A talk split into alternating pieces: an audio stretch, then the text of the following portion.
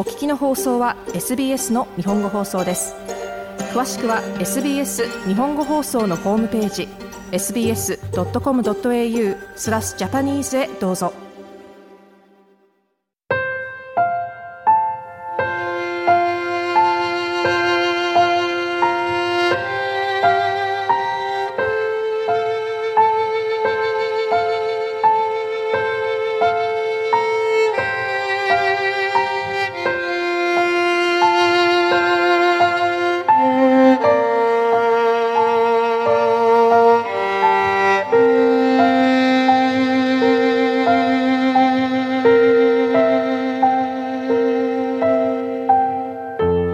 様こんばんはお元気でお過ごしでしょうか？2023年初のビーバーオペラプレゼンターを務めます大竹彩子です本年も当番組を通じてオペラの魅力を様々な角度からお伝えできればと思っておりますどうぞよろしくお願い申し上げますさて、新年初の放送ということで、明るく華やかな音楽で始めたいと思います。本日ご紹介しますのは、シャルル・グノー作曲のオペラ、ファウストより、宝石の歌と呼ばれるソプラノのアリアです。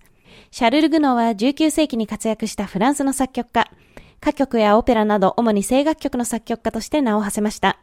オペラでは本日ご紹介するファウストのほか、ロミオとジュリエットも代表作に挙げられます。また、オペラ以外ですと、バロック音楽の大家であるバッハのピアノ曲、平均率第1巻の第1曲の前奏曲、この有名なメロディーを伴奏に引用した声楽曲、アベマリアも広く知られています。オペラ、ファウストの初演は1859年、ドイツの文豪ゲーテによる同名の戯曲をもとに作られた作品です。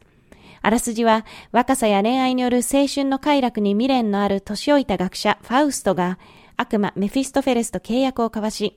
死後の魂を譲る代わりに若さを手に入れ、青年の姿になって純粋な乙女マルグリートを口説くというもの。ファウストは悪魔メフィストフェレスの助けのおかげでマルグリートを手に入れることに成功しますが、その後、彼女を見捨てます。お腹の赤ん坊とともに残されてしまったマルグリートは出産を経て、狂気に支配され我が子を殺してしまうのですが、最後は神に自分の身を委ねるとして天に召されていきます。そしてマルグリートへの愛を思い出したファウストは天に祈りを捧げ、メフィストフェレスは大天使の剣のもとに裁きを受け幕が閉じます。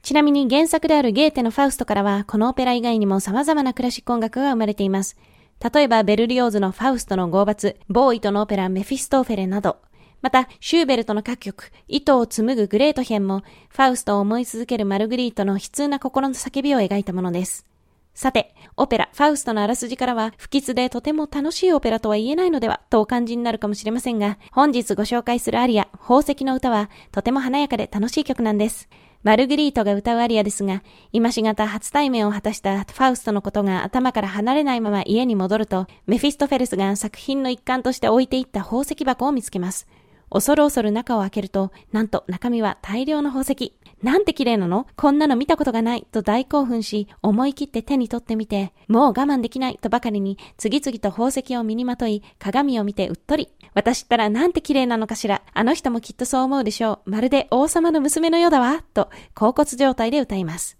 そして本日はですね、このアリアを伝説的なオーストラリア人ソプラノ、ネリー・メルバの演奏でお楽しみいただきたいと思います。ネリー・メルバは19世紀後半から20世紀前半にかけて世界を舞台に大活躍したオーストラリア出身のソプラノで、このレベルの世界的成功を収めたオペラ歌手としては初めてのオーストラリア人であると言われています。ちなみに、メルバという名字は歌手としての芸名で本人の出身地メルボルンから取ったのだとか。また、ピーチメルバと呼ばれる桃のデザートがありますが、これは彼女が当時滞在していたロンドンの某高級ホテルで、有名シェフである料理長が彼女に捧げたデザートであると言われています。さらにですね、100オーストラリアドル札、こちらに印刷されている女性の顔、これもネリー・ベルバルです。オーストラリアの宝と言える存在であることが伺えますよね。では、オペラ、ファウストより、ネリー・メルバによる軽やかな宝石の歌をお聴きいただきましょう。1910年の録音とのことで、100年以上前の歌声。この番組でこれほど古い音源をご紹介するのはおそらく初めてではないかと思います。機材環境の違いなどにより、今日のものとは音質に非常に大きな隔たりがありますが、それでも当時の流行や歌い方などを想像できる非常に貴重で興味深い録音です。どうぞお楽しみください。では皆様また次回の放送でお会いいたしましょう。もっとストーリーをお聞きになりたい方は iTunes や Google ポッドキャスト Spotify などでお楽しみいただけます。